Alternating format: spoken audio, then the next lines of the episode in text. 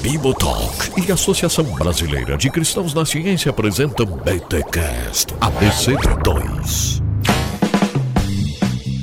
Muito bem, muito bem, muito bem. Começa mais um BTcast ABC2. Eu sou o Rodrigo Bibo e aqui é Vida Inteligente na Podosfera. Bom dia, gente. Eu sou Marcelo Cabral e não adianta a gente conquistar as almas e perder as mentes. Eita. Só pra avisar, pode ser boa noite também, tá, pessoal? Ou boa tarde. É que a gente tá gravando de manhã aí o Marcelo, primeira vez que grava podcast e tal. Foi mal, Sacanagem, velho. né? Agora vai. Eu vou deixar mesmo, só pra, só pra te envergonhar. Em rede, em rede mundial de, pod, de podcast. Poxa, Bibo, beleza, hein? Sacanagem?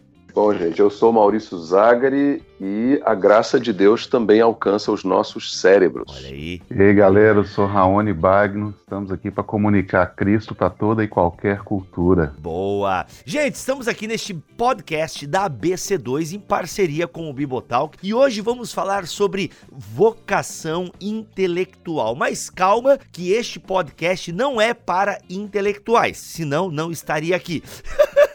Tá bom, gente? Esse podcast é para pensarmos a intelectualidade dentro da missão de Deus. Então, aguenta aí, aguenta aí, que vai ser um papo muito bacana. Mas antes, os recados da ABC2.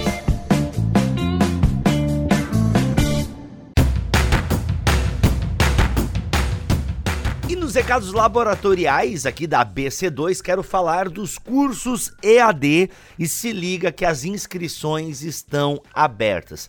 Se você procura um curso totalmente online de temas super relevantes para o cristianismo e a sua tarefa missional neste mundo. Olha só estes dois cursos que a BC2 está. Um é lançamento, o outro é relançamento, ou seja, abriu novamente as inscrições. Olha só este lançamento aqui: Questões de Gênero, Sexo, Ciência e Sociedade. Por que estudar sexo, ciência e sociedade? Adivinha com quem? com Pedro Lucas Dutti. Gente, Pedro Dutti começou aí uma tarefa de teologia pública Sim, no seu Instagram, e claro, fora também do Instagram, mas ele começou no Instagram, o pessoal, cara, eu quero estudar mais sobre isso, eu preciso saber mais sobre isso que você está falando. Pois bem, surgiu este curso online. As perguntas que nossa geração tem levantado muitas vezes sem muita contrapartida honesta por parte da igreja, são tratadas aqui com o rigor das ciências humanas e naturais, ao mesmo tempo em que são controladas pelos pressupostos da fé cristã ortodoxa. Este curso é exclusivo e uma oportunidade única de nos prepararmos para tais questões com embasamento científico e bíblico em verdade e amor, você não pode perder. Galera, olha esse curso. Se você se interessa pela temática, cola lá no site da BC2 e se inscreva, já garanta sua vaga. Ah, por falar se inscrever, é até dia 12 de setembro só, ok? Inscrições até dia 12 de setembro. Assim que faz a inscrição, o curso já fica disponível. E olha só, quem é associado da BC2 tem 20% de desconto. E outro curso bacana que a BC2 está oferecendo é Pedagogia Cristã Teoria e Prática. Por que estudar Pedagogia Cristã Teoria e Prática? Bem, o objetivo deste curso é desenvolver uma proposta de pedagogia cristã, explorando seus fundamentos filosóficos e seus desdobramentos metodológicos, integrando assim teoria e prática da atividade educacional cristã. Sabe com quem? Igor Miguel, você que é ouvinte aqui do Bibotal, que conhece bem de perto o Igor, sabe da sua capacidade. E, gente, Igor é aquele teólogo, é aquele pedagogo de mão cheia. Então, nós temos aí dois cursos totalmente EAD da ABC2, ok? Tem o Questões de Gênero, Sexo, Ciência e Sociedade com o Pedro e temos Pedagogia Cristã, Teoria e Prática com o Igor Miguel. Sabe uma coisa que esses cursos também têm em comum? Além de ter ótimo professor, é, de ser totalmente online, eles trazem conteúdo que não está em português. O que eu quero dizer? Tanto Pedro quanto o Igor usam na preparação de suas aulas material inglês, uh, que ainda não foi traduzido para o português. Então, se você, por exemplo, como eu, que ainda é limitado e não consegue ler em outro idioma, a não ser o português, você vai ter um curso cujo conteúdo está embasado naquilo que tem de melhor no assunto e não só de melhor, mas também mais atualizado, tá? E isso é fundamental para a gente estar acompanhando as discussões, principalmente nós que temos essa tarefa missional, essa tarefa missionária. Então, se você se interessou por um dos dois cursos, passa lá no site da ABC2 e você tem o link para você se inscrever e tudo certinho. Caso queira, o link está aqui na descrição deste podcast, beleza? É isso então, gente. Cursos totalmente online da ABC2 Cristãos na Ciência. Vamos para o podcast.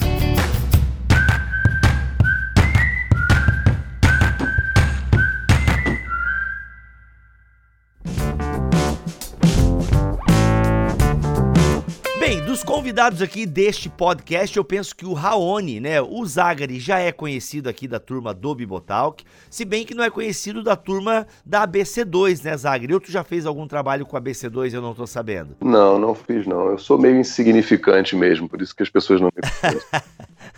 então, Zagari, diga seu nome e a cidade de onde está falando. Turu! Olá, meus amigos. Eu sou Maurício Zagra, estou falando aqui do Rio de Janeiro. Fui da melhor forma possível com minha capacidade bastante limitada intelectualmente. Mas vamos em frente. Ô, Bibo, ele já demonstra aí uma das coisas essenciais para um cristão acadêmico, que é a humildade intelectual. Olha aí, olha aí. Porque, ó, o Zagra é o cara. E Raoni, esse nem eu conheço você, só sei que você está em Massachusetts, que é uma cidade muito legal de se falar, inclusive, a gente fala errado, eu imagino. Mas é. E aí, quem é tu? Eu, nem eu te conheço, cara. O que, que você está fazendo aqui? Me diz. Fala aí, pessoal. Olha, bom, eu sou um dos apaixonados aí pela BC2, eu sou professor universitário no Departamento de Engenharia de Produção do UFMG um cristão apaixonado e nesse ano de 2019 estou aqui no, no, Massachusetts, na região de Boston, é, fazendo uma pesquisa na área de inovação e empreendedorismo com todos os desafios, mas também toda a graça de Deus. Olha, para escrever Massachusetts eu demorei dois meses, então também acho que eu tô, eu tô, eu tô com problema da vocação, eu tô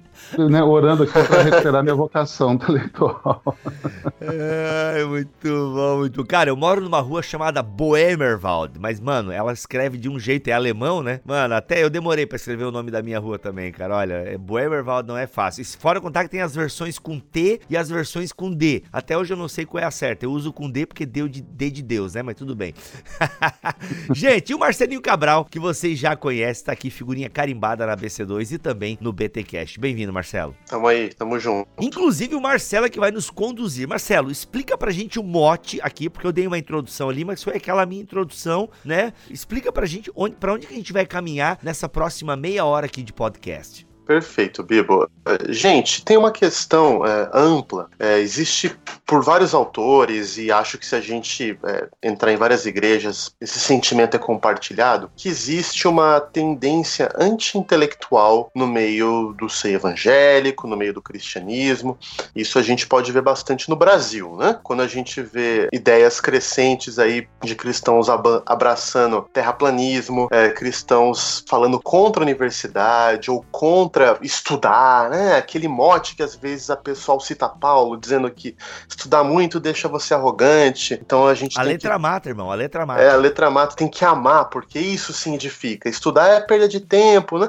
Claro, é, você pode, dependendo do contexto, estudar a Bíblia, mas não estude muito além disso, porque senão você vai ser enredado em vãs filosofias e já usa Colossenses, né? Então existe de diversas maneiras apresentado em diversas diversos fenômenos, mas existe uma certa percepção de que o meio evangélico, o meio cristão, nos últimos 100 a 150 anos, desenvolveu um forte anti-intelectualismo. Então a gente tem que discutir, primeiro, isso é um problema? Por que é um problema? E qual é a solução? O que a gente pode fazer para reverter essa tendência anti-intelectual? Uhum. Tá, por que, que tu fala 100, 100 e poucos anos assim, Marcelo? Por que, que tu põe essa datação que tu sente que nos últimos 100 anos houve um anti-intelectualismo, assim? Tá, muito bom. O que, que reforça Deixa eu falar pra vocês. Tem um livro de 25 anos atrás, do Mark Knoll. Um Mark Knoll é um autor que, infelizmente, a gente tem pouca coisa, ou nem sei se a gente tem alguma coisa dele em português. Mas, pra mim, é uma das mentes evangélicas mais importantes aí que surgiu nos últimos 30 anos no mundo. É, e ele é um historiador. Então, o trabalho acadêmico do Mark Knoll é resgatar a história da igreja. Né? Mas ele faz isso E o Mark sabe, né? E o Mark sabe. Sabe? Ah, Trunks. Só que o No escreve diferente, tá? É M-O-L-L. Desculpa, gente, foi mal. eu Piadinha sou pago ruim, pra mas isso. tudo bem. é. Ok, vai Ma- lá. Mas olha só, então, se você for pesquisar atrás do trabalho acadêmico do Mark Noll, ele faz essa reconstrução do caminho da história da igreja, mais especificamente a igreja do país dele, que é dos Estados Unidos. Hum, Há 25 anos atrás, ele lançou um livro, que daí não é um livro acadêmico, é um livro mais de divulgação, que chama, fazendo uma tradução aqui minha, O Escândalo da Mente Evangélica. Né? O título original é The Scandal of the Evangelical Mind, publicado em 1994. E esse livro, ele se transformou nos anos que se seguiram num tipo de clássico nessa discussão da vida intelectual. Em inglês, o termo que ele usa é Life of the Mind, né? A vida da mente. Só que vida da mente, quando a gente traduz assim em português, parece uma coisa muito individual. né? Ele não tá falando individualmente, ele tá falando da mentalidade cristã. Então, o escândalo da mentalidade cristã. E o impressionante é que ele abre o livro com a seguinte frase: Olha só,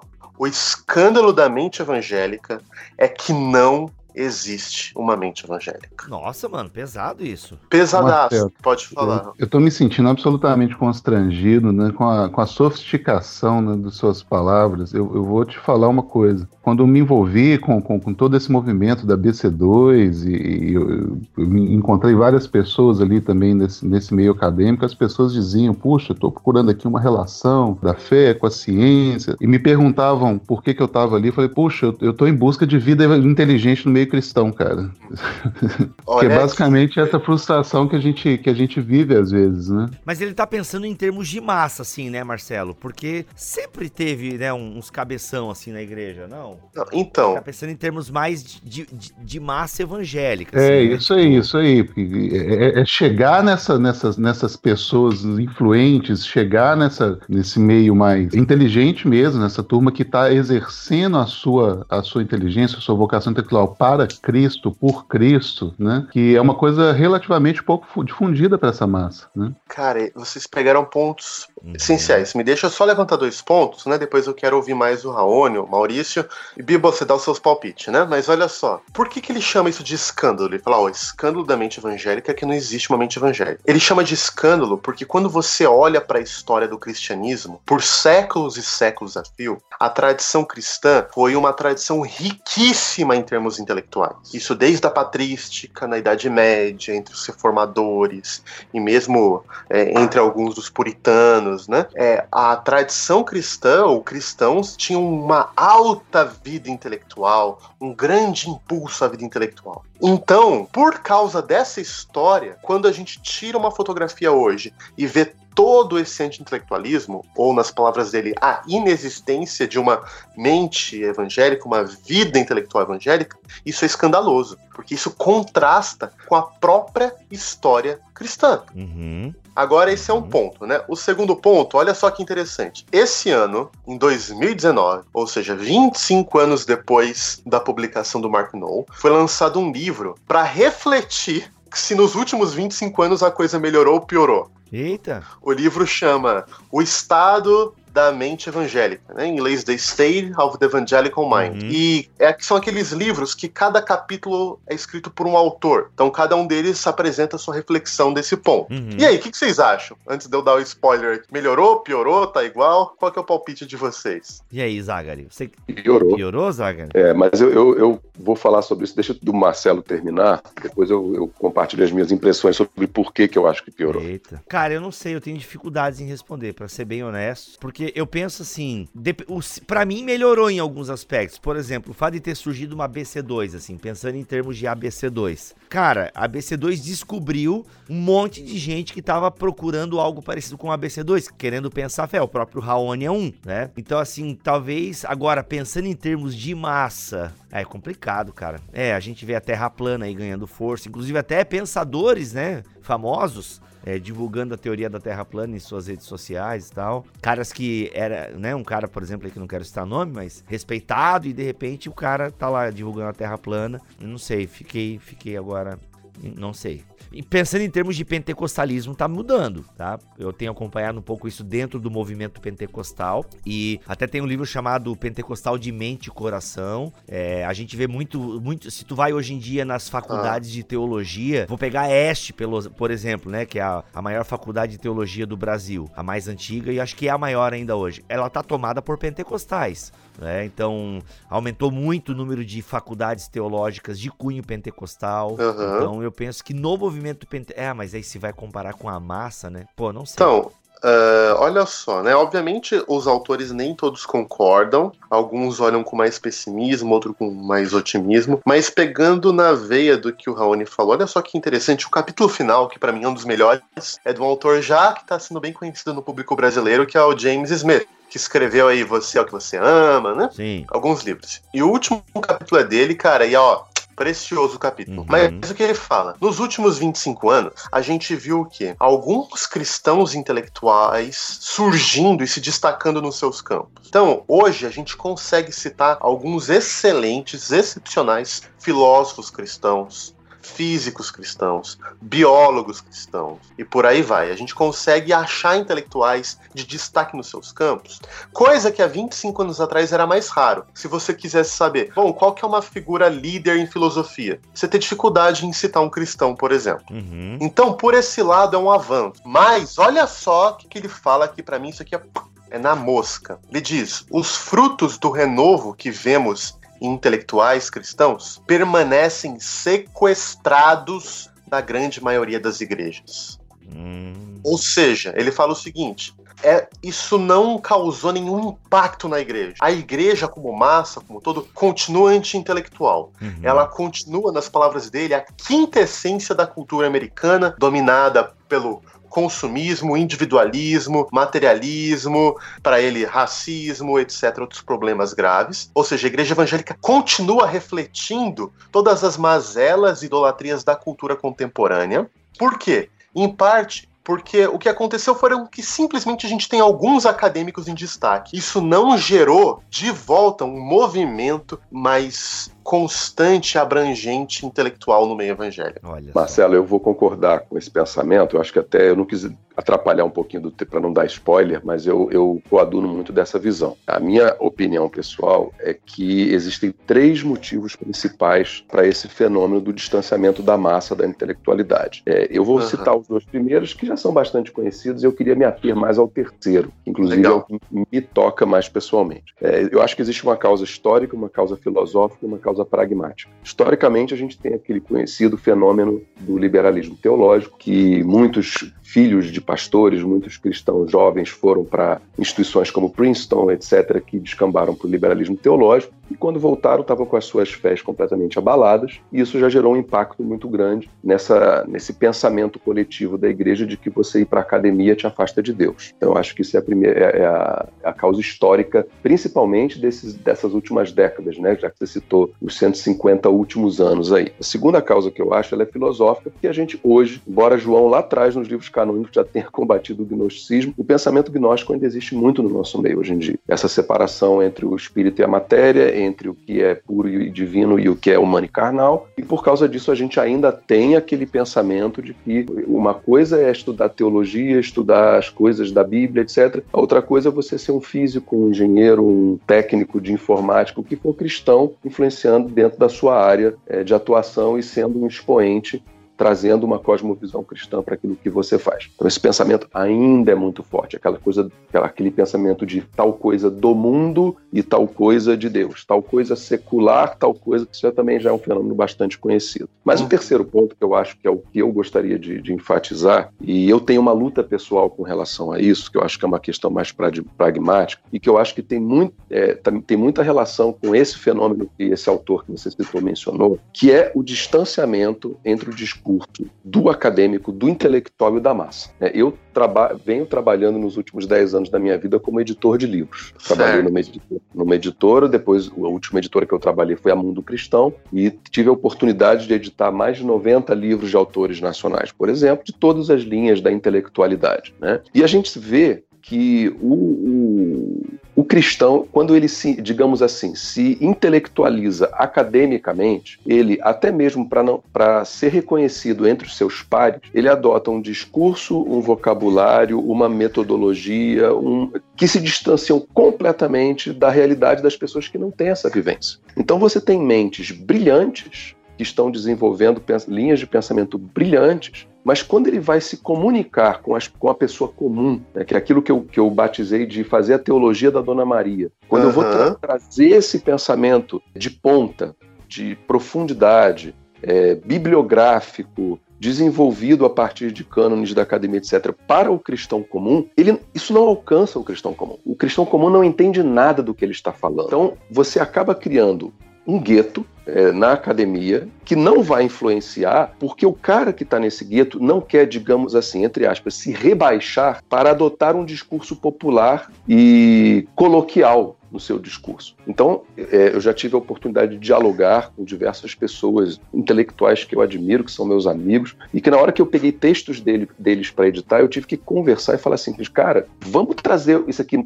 mais para o pé no chão. Né? Por exemplo, eu vou dar um exemplo aqui, o Bibo agora. O Bibo estava falando daqui a pouco, estava prestando atenção. O Bibo tem essa, essa capacidade muito grande de traduzir o academic, academiquez para o português. Ele falou: ah, tem um cara mais cabeçudo. Você não vai ver isso num texto de um cara é, que está querendo se manter ali no gueto intelectual, porque não pega bem você falar cabeçudo. Então, o intelectual, ele vai fazer o quê? Ele vai usar aquele vocabulário hermético que, embora traduza um pensamento brilhante e que poderia vir a trazer muito benefício para o povo, para a massa, e trazer esse povo para dentro do discurso, mas ele não é compreendido.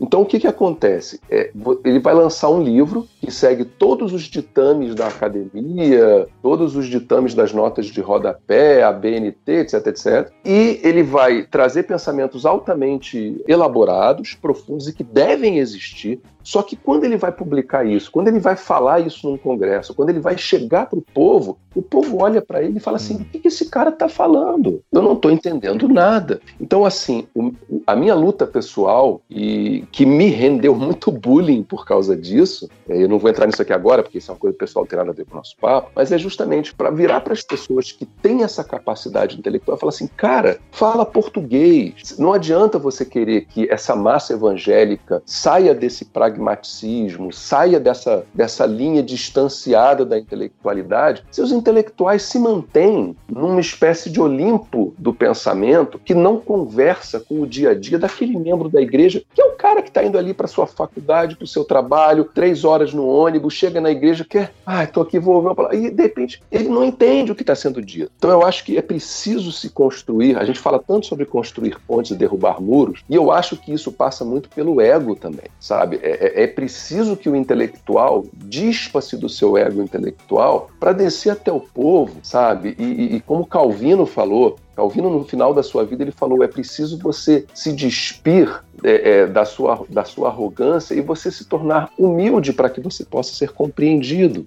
E aqui, quando eu falo isso, eu estou parafraseando Calvino, porque ele falou isso com palavras um pouco mais rebuscadas. Entende? Então eu acho que eu já me estendi demais, mas esse é, essa é batata quente que eu quero jogar. A gente às vezes fica provocando a massa, ah, porque a massa não se intelectualiza, a massa está muito pragmática, a massa está. Mas a pergunta é: o que, que o intelectual está fazendo, visto que ele tem essa capacidade de enxergar esse problema, para se aproximar da massa e fazer, e aí eu acho que é o grande desafio, fazer o que Cristo fez. Porque quando se dá a encarnação de Cristo, Cristo sai da sua glória, se encarna como um menor num estábulo fedido a estrume, cheio de mosca, para trazer a salvação para a massa miserável que estava aqui que não compreendia. Então eu entendo que nós temos que fazer esse, esse, essa, esse, essa trajetória que Cristo fez irem ao encontro do povo, falar em parábolas, falar a linguagem do povo, falar uma coisa assim, olha os passarinhos, olha aí as flores do campo, para que a gente possa alcançar esse povo. Em vez de ficar eternamente esperando que o povo, por um passe de mágica, se intelectualize e passe a gostar da intelectualidade e a entender coisa que, se não for levado a eles com humildade, com amor, com graça,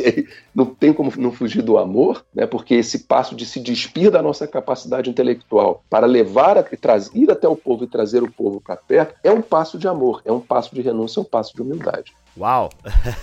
Deixa eu só fazer um, um, comentário em cima disso aí, porque eu acho que muito do que você comentou, ele, ele tá, ele tá nessa tensão que a gente sempre vive entre o intelectualismo e a espiritualidade. Uhum. E quando o Marcelo fala que, que, que, que, a riqueza né, dessa atividade intelectual, ela fica sequestrada, ela fica sequestrada da nossa formação cristã. Então, é, é, esses cristãos que, que foram para as escolas né, mais liberais e voltaram né, com, com, com a fé despedaçada, a questão é que o cara chega cru. E, e, no meio acadêmico, principalmente, né, aquele cristãozinho apaixonado, né, que ora todo dia, ele vai ser metralhado por uma, uma série de questões num ambiente como esse, que é um ambiente de crítica, é um ambiente de confronto, que ele não tem a menor preparação para lidar com isso. Então, quando, quando você comenta, Maurício, que, que, puxa, o que, que o intelectual tem, tem feito? Eu acho que falta aí uma, uma hermenêutica, né? Talvez é, é como é que traz para a prática, como é que comunica culturalmente, por isso que eu usei essa frase no início, como é que a gente traz a riqueza dessa intelectualidade para a prática desse cristão que não vai ser intelectu um intelectual, não vai ser um cara é, necessariamente né, envolvido com, com esse tipo de produção, mas ele precisa disso inclusive como mecanismo de defesa. Eu, eu gosto muito do, de uma frase do, do Alistair McGrath, que é um cara fantástico, e uma das coisas, ele é como um ex-ateu, né?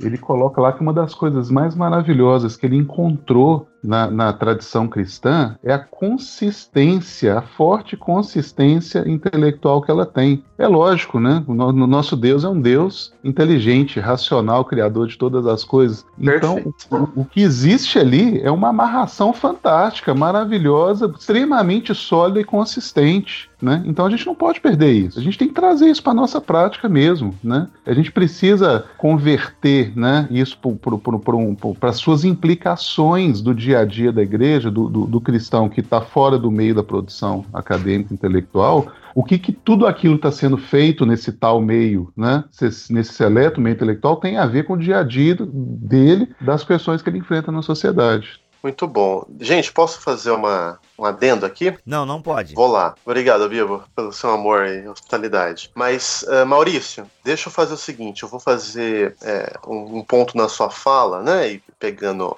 rastro no Raoni, eu acho que a gente tem que democratizar um pouco mais a culpa, sabe? Então eu concordo com você que os cristãos acadêmicos eles precisam usar vou chamar aqui dos seus privilégios intelectuais, para distribuir, popularizar, tornar acessível o conhecimento acadêmico para toda a igreja, para ser um bem público para os cristãos de diferentes matizes, diferentes graus de formação, para eles se apropriarem disso e ter um impacto real na sua vivência, na sua experiência cultural, na sua capacidade de lidar com os dilemas da vida. Então, tô de acordo com isso. Mas eu diria que não, a culpa não é só dele, sabe? Então, assim, a gente, eu não colocaria tanto assim, ah, tem, a gente tem os intelectuais, muitas vezes arrogantes, e o povo lá, passivo. Mas tem outros pontos. Muitas vezes eu tenho visto, em muitos contextos, as pessoas falarem, por exemplo, tem um cristão que sente vocação intelectual, quer estudar, e ele é desencorajado pela comunidade, pelo pastor, pela liderança, em alguns contextos, até pela família. Né? Então, às vezes, essa pessoa foi desencorajada a vida inteira nos seus contextos a estudar. Quando ela chega num lugar, ela vai ter dificuldade de fato de voltar para lá. Um outro ponto é, é uma tensão para o intelectual, porque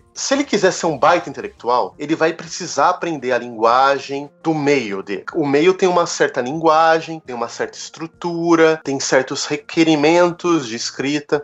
E para o cara ser bom, ele precisa aprender isso, ele precisa entrar nesse meio. O que eu concordo é, o cristão ele vai ter o difícil chamado de não ficar aí, ele vai ter o, o, o chamado de voltar para casa, por assim dizer. Ele vai ter que aprender toda a linguagem acadêmica, vai aprender os métodos. Isso é difícil, né? Isso dá trabalho aprender. Às vezes o pessoal fala, ah, o cara gosta disso porque é uma pompa. Não, assim, você chegar lá, isso não é fácil. Mas ele vai ter que, de fato, daí voltar para casa e usar uma linguagem, meios, que ele possa comunicar isso a populações maiores. E tem um outro desafio, né? Que uma coisa é, ok, a gente dá livro pro pessoal ler, ou um acadêmico ele conseguir escrever numa linguagem mais prática. Mas um ponto é como que a cultura cristã, ou a gente pode dizer o meio evangélico, ele pode não só ler, mas aprender de fato com o que cristãos intelectuais têm produzido e pensado. O que vocês acham disso? Hum.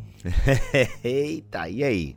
Marcelo, você não quer mandar essas perguntas difíceis antes, não, cara? A gente estuda uns dois meses. E aí participa do, do, do talk com você. Olha o que você acha disso? Reformula a pergunta de outra maneira, Marcelo. Não, gente, é o seguinte, né?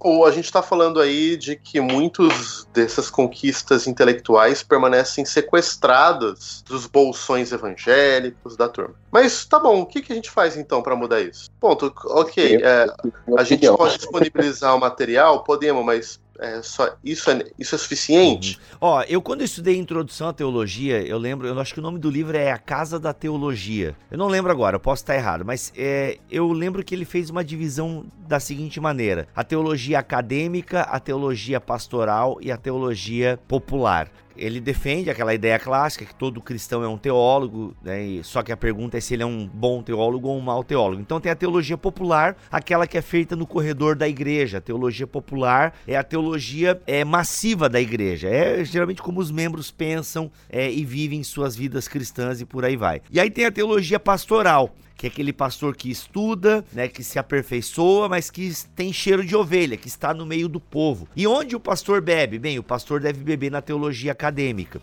Então ele bebe na teologia acadêmica, ele torna aquilo pastoral para a teologia popular. Então ele meio que faz esse, é, esse fluxo, né, de como essas três, esses três andares, né, ou três cômodos do mesmo, né, do mesmo quarto, da mesma casa, devem dialogar um com o outro, né? A teologia acadêmica ela não pode estar distante da teologia popular. Mas como é que então o pastor meio que é essa ponte entre a teologia acadêmica e a teologia popular? Eu penso que Deus sempre vai ter mestres, é né? pessoas que realmente vão ter uma inclinação mais intelectual para alguma coisa e tal. E às vezes a pessoa tem dificuldade mesmo, ela entra nesse universo. Por exemplo, quando a gente sai do seminário, meu irmão, a gente vai no púlpito pregar, a gente fica citando grego, hebraico, entendeu? Porque a gente acabou de sair do seminário. Então a gente, fora quando a gente não sai com espírito de, de reforma, né? Não, porque a igreja já tá tudo errado, tem que reformar, e Lutero, 95 teses e tal. A gente é inexperiente. Porque assim como uma faculdade de engenharia não faz um engenheiro, a faculdade de teologia não faz um pastor. Então, assim, tem que ter um pouco de paciência de ambos os lados aí. Agora, é claro,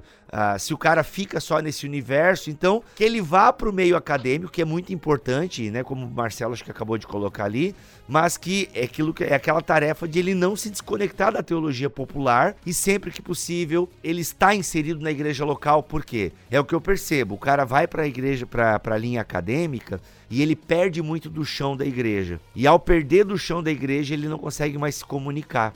Né? Então eu acho que quando o cara vai para a vida uhum. intelectual, mas ele não perde o chão da igreja, é, eu acho que isso ajuda bastante ele a, a, a traduzir os conceitos mais difíceis para uma teologia mais, mais simples e acessível, né? Acho que é um caminho, mas acho que a gente nunca vai conseguir atingir as massas, sabe? Acho que. Ô, Bibo, Deixa eu pegar e dar um, uma pergunta em cima disso que você falou. Faz muito sentido, eu gostei muito dessa divisão, né? Mas a gente está pensando aí num conhecimento acadêmico teológico, isso, certo? Sim, é. Eu em como usar minha, um conhecimento. Aqui. Uhum. Não, e isso é fundamental a gente pensar, né? Como um conhecimento teológico. Agora, deixa eu perguntar para o Raoni e para o Maurício, por exemplo. É mais fácil, talvez, a gente perceber por que, que o conhecimento acadêmico teológico é importante para a igreja, e a gente pensar como o pastor pode servir como um tradutor entre esses dois mundos. Agora, okay. o que é relevância para a vida da igreja de um físico acadêmico, de um matemático acadêmico, de um filósofo acadêmico, de um engenheiro químico acadêmico, de um engenheiro de materiais acadêmico, de alguém na área da, de letras, né, pedagogia, em outras disciplinas não teológicas. Isso tem valor para a igreja? E qual é o valor? É, eu, eu, editei um livro que saiu agora em maio do Pedro Dulce, chamado Inteligência para quê? Né? Eu acho que ele nessa obra ele, ele responde muito bem essa, essa sua pergunta, Marcelo. Hum. Eu entendo que o, o, reino de Deus ele é um reino que abrange tudo. Ele não é um reino que abrange só a, a igreja, o ambiente eclesiástico. É, eu entendo que levar-se esse desenvolvimento intelectual das mais variadas áreas dentro de uma cosmovisão cristã também é fazer a, a cumprir a, a razão última de nós sermos cristãos, que é glorificar a Deus naquilo que nós fazemos, construir caminhos de diálogo também com ambientes não cristãos. Isso é muito importante, porque uma coisa é você virar e você dizer o pastor tal, se chegar para um, sei lá, um Richard Dawkins e você dizer o pastor tal disse tal coisa. Né? Outra coisa é você dizer, olha, o físico tal está colocando desta maneira. Uhum. Então eu entendo que até mesmo dentro de um caráter apologético e evangelista, dependendo de quem fala, da área de expertise de quem fala e de como ele se coloca, isso tem peso diferente aos olhos dos diferentes. Eu entendo que o Bibo usou o verbo que você usou depois também, que eu acho que é fundamental, que é traduzir. Eu acho que conseguir traduzir pensamentos, cosmovisões, teorias, etc., é muito importante. E eu acho que as pessoas que conseguem traduzir nas suas áreas de atuação, né, seja na física, na química, eh, na vida da cidade, um pensamento cristão, de forma que o não cristão consiga enxergar nesse pensamento lógica e falar bem, então dentro do cristianismo a lógica não é apenas um, não é como eles pensam, né, um, uma fábula louca e meio metafísica e meio completamente desconectada da realidade e medieval, quando isso é colocado dessa forma traduzida. Nós temos hoje pessoas, por exemplo, muito intelectuais que participam, meu comentário não é político partidário, é apenas uma visão de Estado, mas que participam hoje do Estado brasileiro que estão fazendo isso. Né? Estão conseguindo atuar dentro das suas áreas, levando o seu conhecimento, alguns deles pastores, né? e que não se colocam como pastores no desempenho dessas funções, mas conseguem levar uma cosmovisão e uma bagagem intelectual e uma bagagem de conhecimento para aquilo que estão fazendo. Então eu entendo que esse conceito da tradução é muito importante, seja para o físico, o químico, quem for, que consegue tra traduzir o evangelho naquilo que faz, seja mesmo nessa figura do teólogo, do pastor, né, do teólogo público, como se queira chamar, que consegue traduzir conceitos da teologia de uma forma que a Dona Maria da Espina consiga compreender. Bom, Marcelo, eu fiquei muito é, é, aliviado com, sua, com a sua colocação, porque, de fato, né, assim, a gente não está, quando a gente fala de intelectualidade, ela tem uma certa amplitude, né? Então, e o papo, o papo nosso aqui estava assim muito concentrado, né, na questão teológica. É, e eu vou usar uma frase que eu vi. Um, um, eu estou numa região que tem várias universidades e muitas delas muito conhecidas, né, em todo o mundo. E de vez em quando eu, eu vejo um, umas manifestações sobre isso. Eu vi outro dia na estrada aqui um adesivo no carro que ilustra um pouco essa provocação, que traduzido é mais ou menos assim: a ciência nos ajuda a voar até Marte, a religião nos ajuda a voar dentro de templos. Então, veja que provocação, né? E, e, colocando exatamente isso, né? A gente não pode discutir a, a, as nossas redomas teológicas, né? Nós temos que comunicar e enriquecer outras culturas. E aí tem várias vocações. Nós, nós precisamos. Eu, eu, eu, fiquei colando, uns, colando de uns podcasts e, e, e escutando, né? As, os podcasts anteriores aí. Falei, puxa, eu vou passar vergonha lá, eu tenho que escutar isso direito. E aí eu hum. aprendi um monte, achei um barato, agora fiquei viciado, tá, Bill?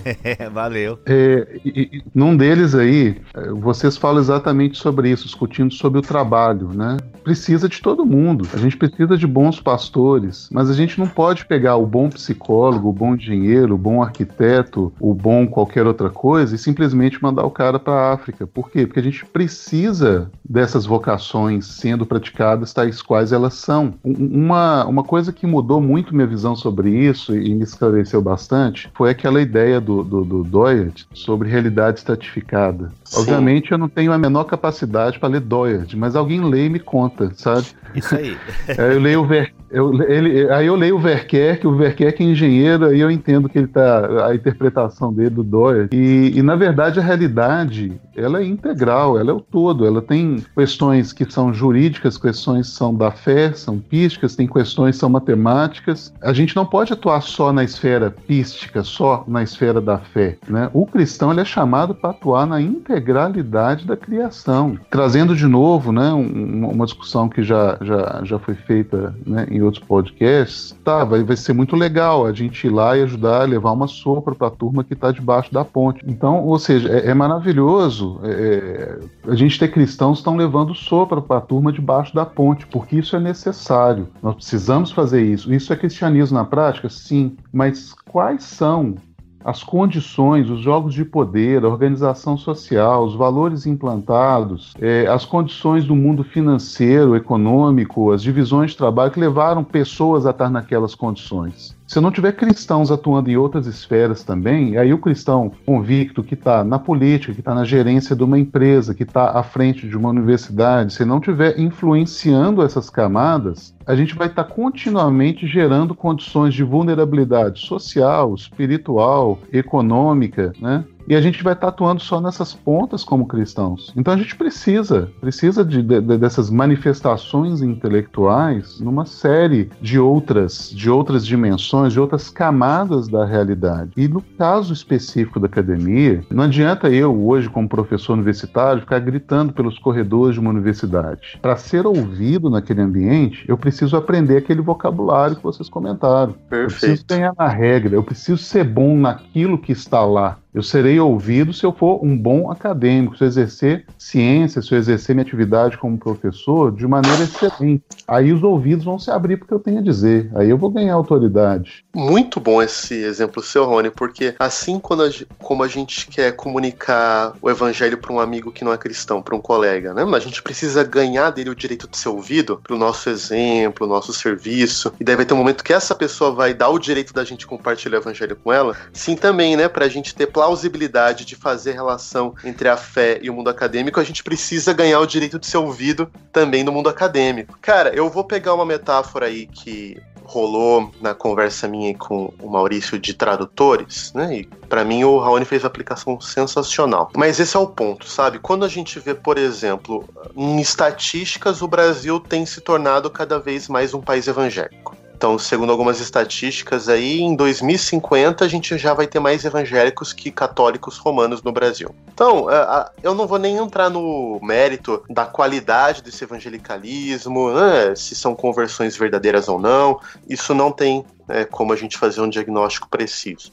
Mas um ponto é, a gente não pode se iludir de que isso significa que de fato o evangelho está criando raiz no Brasil. Se a gente olha para a Europa, foi num espaço de 50, 40 anos para que um, continente que era cristão se tornasse altamente secular. E, e, cara, isso pode acontecer no Brasil em um período mais curto. Assim como tem uma explosão no número de cristãos, isso pode cair da noite para o dia. Se a gente não tiver de fato condições da, das pessoas perceberem a vida evangélica como integrada a um todo maior, se a gente não conseguir tradutores entre o cristianismo e as mais diversas áreas. Aí pode colocar essas listas, né? Economia, psicologia, pedagogia, etc, etc. Da noite para o dia, as estruturas de plausibilidade do cristianismo podem cair e esses números que a gente vê crescendo podem cair muito rapidamente. Então, a gente tem que lembrar que se a gente desconsiderar a vida intelectual, a vida acadêmica, a gente achar que isso é bobagem e tal, quem vai pagar o preço pode ser a própria igreja a própria igreja. Marcelo, eu acho que, isso está ligado com, com aquela provocação dos últimos 25 anos. É, de fato, os números, eles, eles dizem isso, né? Existe crescimento, mas às vezes me dá aquela impressão de que a gente está, como cristãos, né, a comunidade cristã como um todo, está gritando pra caramba e está sendo cada vez menos ouvida, né? Se a gente muda aquela pergunta e fala assim, a igreja, ela tem influenciado mais ou influenciado menos a sociedade? Eu acho que a gente talvez hesite mais para responder. E eu estou tentando fazer uma leitura, esse, esse período meu aqui está tá servindo também para eu tentar entender um pouco a cena cristã, né? porque é uma região muito influente né? É, em todos os aspectos. Eu tentar, tenho tentado ler um pouco assim, o que, que, é o movimento cristão, né? para onde estão indo as igrejas daqui. E, e eu, eu, o engenheiro gosta de traçar, traçar eixos. Né? Eu, eu tenho visto dois eixos assim que me ajudam a posicionar. Um é o eixo da questão teológica e outro é o eixo dessa comunicação social, comunicação cultural. Então eu tenho visto é, é, grupos aqui que tem muita comunicação cultural e uma teologia fraquíssima e eu vou me arriscar a colocar aqui aqueles ultraliberais, né? Templos uhum. que não, não tem mais nem sequer uma cruz na frente. Eles nem se proclamam mais como cristãos. Eles estão preocupados com aqueles grandes valores da justiça, da igualdade, né? da irmandade, mas eles não passam mais pelas questões teológicas que incomodam, porque aquilo ali é, é desagregador, né? Pega seja, mal. Pega mal, pega mal. Tô forçando, tô impondo minha religião pro cara né? E esse pessoal vai de pijama para a igreja aqui e tá, tá muito forte esse movimento. É uma coisa que eu via um pouco mais fraca no Brasil. Outro grupo está em pouca comunicação e teologia forte. Esses são os ultra tradicionais. São aquelas igrejas aqui é, que só tem aquela turma que já está na quarta idade, né? E que não, não, não conseguiu provocar uma outra geração. Essas igrejas fatalmente vão fechar elas vão fechar, porque, porque não, não tem uma geração para cobrir, não tem uma herança é, em, em, cima de, dessas igrejas. Eu consigo ver aqui também, e isso é uma coisa que eu vejo muito no Brasil, pouca comunicação cultural e teologia fraca, que são aquelas igrejas de nicho, aquela igreja que comunica, por exemplo, aquela pessoa que está vivendo aquele tipo de vulnerabilidade, aquele tipo de dificuldade. Então, ou seja, a teologia é fraca porque ela não, não, não mostra uma realidade completa do caráter de Deus, muitas vezes distorce esse caráter de Deus. Eu não vou entrar aqui né, muito forte nessas questões, mas nem todo mundo está expondo, mesmo usando a Bíblia ali, expondo exatamente aquilo que, que é a revelação do, do, do próprio autor. Então tem realmente uma enorme lacuna em teologia consistente, forte, né, verdadeira e muita comunicação cultural. Né? Tem um vácuo, tem um, tem um vazio nesse quadro que a gente precisa preencher. Né? Como? A gente precisa.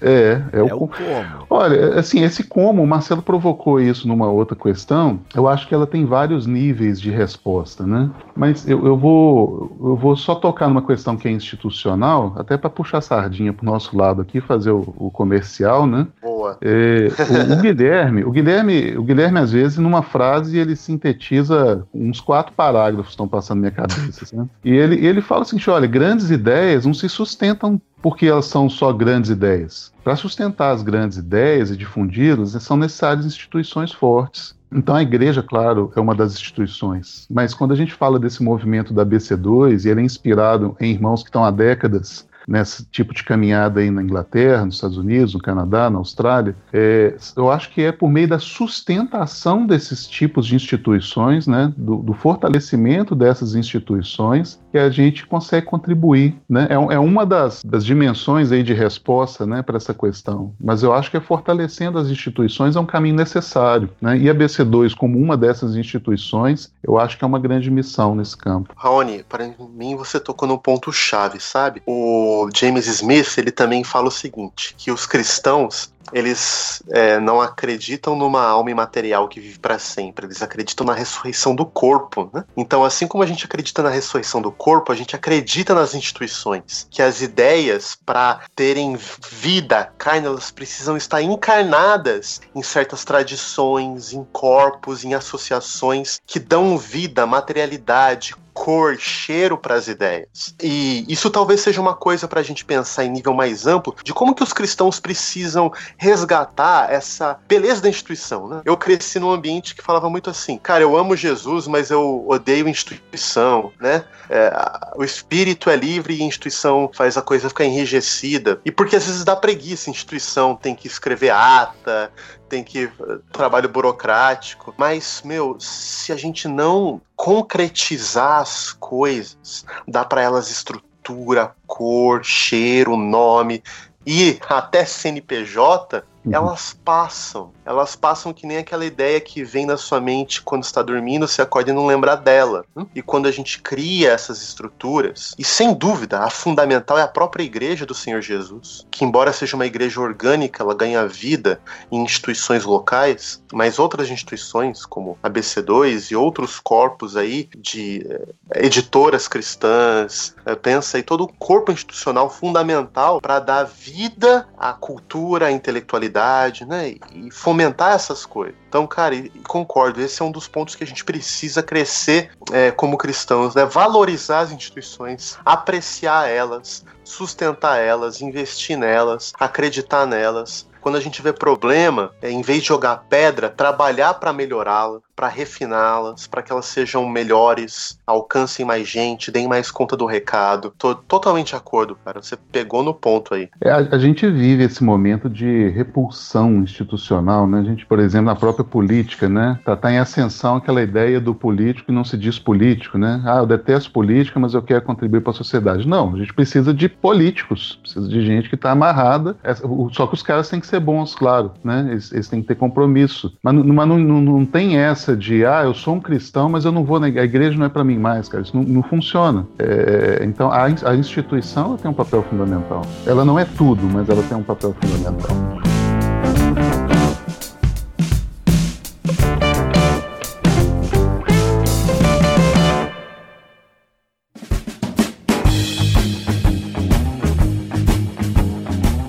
Gente, tem pano pra manga aí, hein? Pano pra manga, mas o nosso tempo está acabando. Eu queria então que cada um de vocês aí, dos nossos convidados, Marcelo, Raoni, Zagari, fizesse aí um, a sua colaboração final, né? Aí um, uma breve, né? Uma breve colocação. Ou se não tiver nenhuma colocação final, é nós.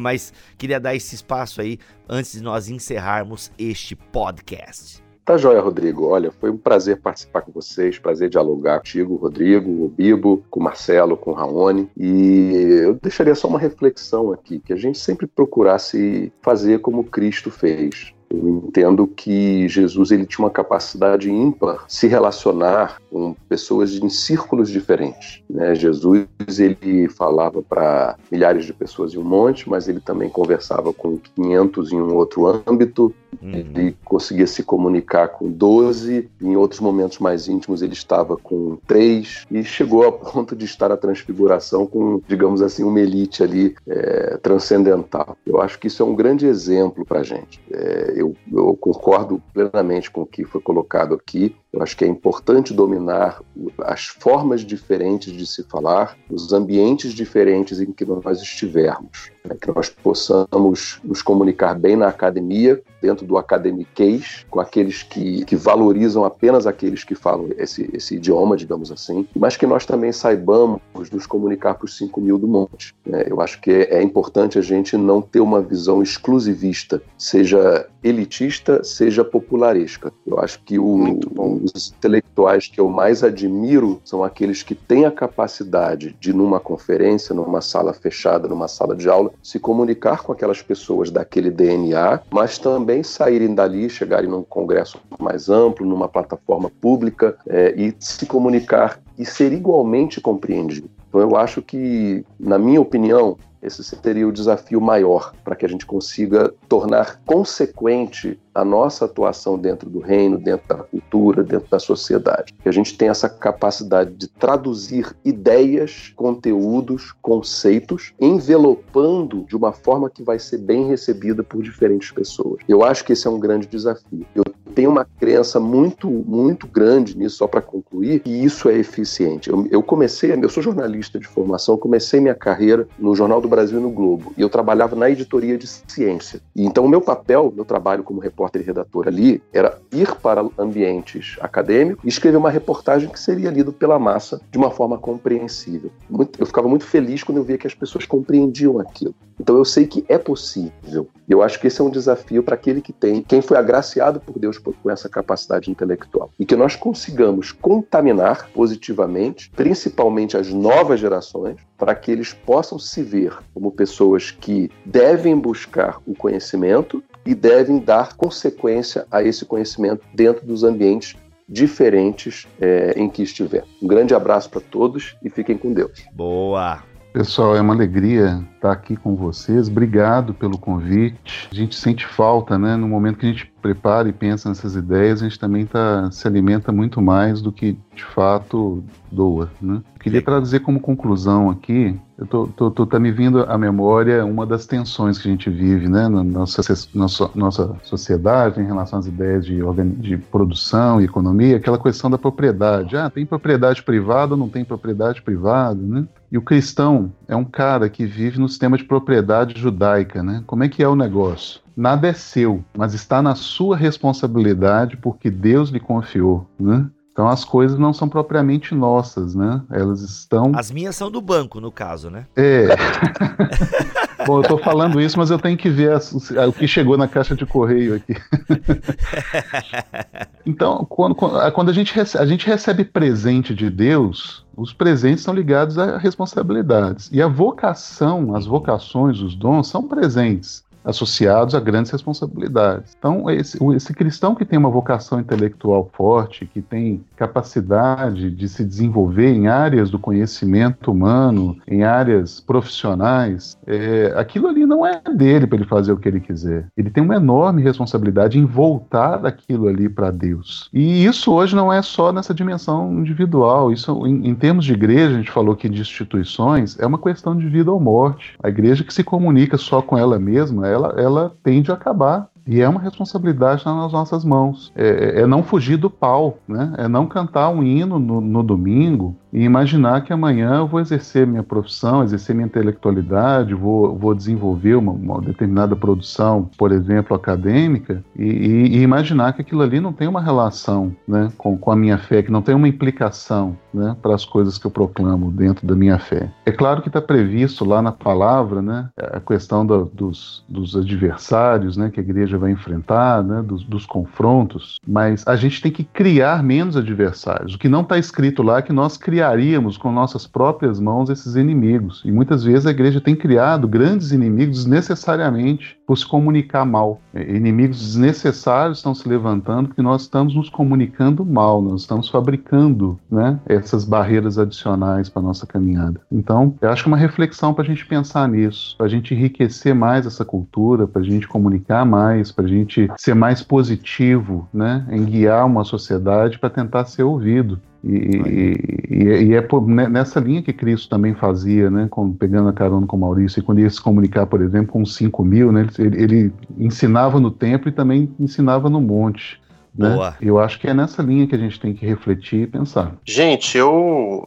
Alguns de vocês sabem, né? Antes de trabalhar com a BC2, eu é, trabalhei por sete anos lá na CEL, em Campinas, comunidade do estudante universitário, uma igreja pela qual tenho muito amor e admiração. Eu trabalhei como pastor e missionário dentro da Unicamp. Então, vendo, vivenciando de muito perto a realidade e dilema de estudantes e professores naquele meio, né? Eu, eu, tinha muito trabalho evangelizando o pessoal não cristão, mas também discipulando gente cristã. E vi muito, gente, muito, muito cristão perdendo a fé lá dentro. Né? Então a gente tem dados aí, tipo do Barna Group, que 70% dos cristãos nos Estados Unidos perdem a fé quando entram na universidade, que é um número assombroso. É. Eu não tenho a estatística aqui, né? Mas assim, eu, eu, eu vi isso de muito perto. E, claro, as razões são diversas, mas quando um cristão numa universidade começa a sentir que é impossível ele fazer a conexão da fé que ele canta no domingo com tudo que ele aprende de segunda a sexta, isso vai se tornando um ponto insustentável. Ou ele se isola, entra numa bolha completa e se aliena de tudo da universidade, ou muitos entram em crise, uma crise difícil de resolver. Isso me lembra sempre que parte da nossa tarefa missionária, da nossa tarefa evangelística, é ajudar o cristão a perceber a relação da sua fé com as disciplinas mais variadas, com os mais diversos campos da existência. Esse trabalho aí de tradutores, de envelopar as informações no modo correto e mostrar que é, não é só é plausível, mas como cristão tem muito para dizer para esse mundo nas mais diversas áreas. Mais que se ele foi chamado, né? Foi chamado para pensar, para ter a mente de Jesus, para enriquecer esse mundo cheio de beleza, a bondade de verdade. Isso é parte do nosso chamado, aquilo que Deus nos deu quanto igreja para mostrar para o mundo que ainda é beleza, ainda há bondade a ser descoberta, porque o mundo é de Deus e para Deus está voltando. Então, uh, a gente tem que lembrar que a vida intelectual, mais do que meramente um exercício teórico de meia dúzia, é parte da própria tarefa da igreja. E, embora não seja tarefa de todos os cristãos, né? Isso é bem claro, cada um tem sua vocação, seu papel, mas é uma tarefa que a igreja tem que abraçar e sustentar. Olha aí. É isso então, gente. Você que nos ouviu até aqui pode usar os comentários deste podcast, pode ir nas redes sociais da ABC2. Quando a ABC2 postar lá este podcast, né, o banner desse podcast, comente lá, interaja. O Marcelo vai estar olhando esses comentários. Olha eu jogando a resposta para ti. É nóis. O Marcelo vai estar olhando esses comentários, respondendo na medida do possível. Então é isso. Ficamos por aqui. Voltamos no próximo BTcast ABC2, se Deus quiser e assim assim permitir, fiquem todos na paz do Senhor Jesus.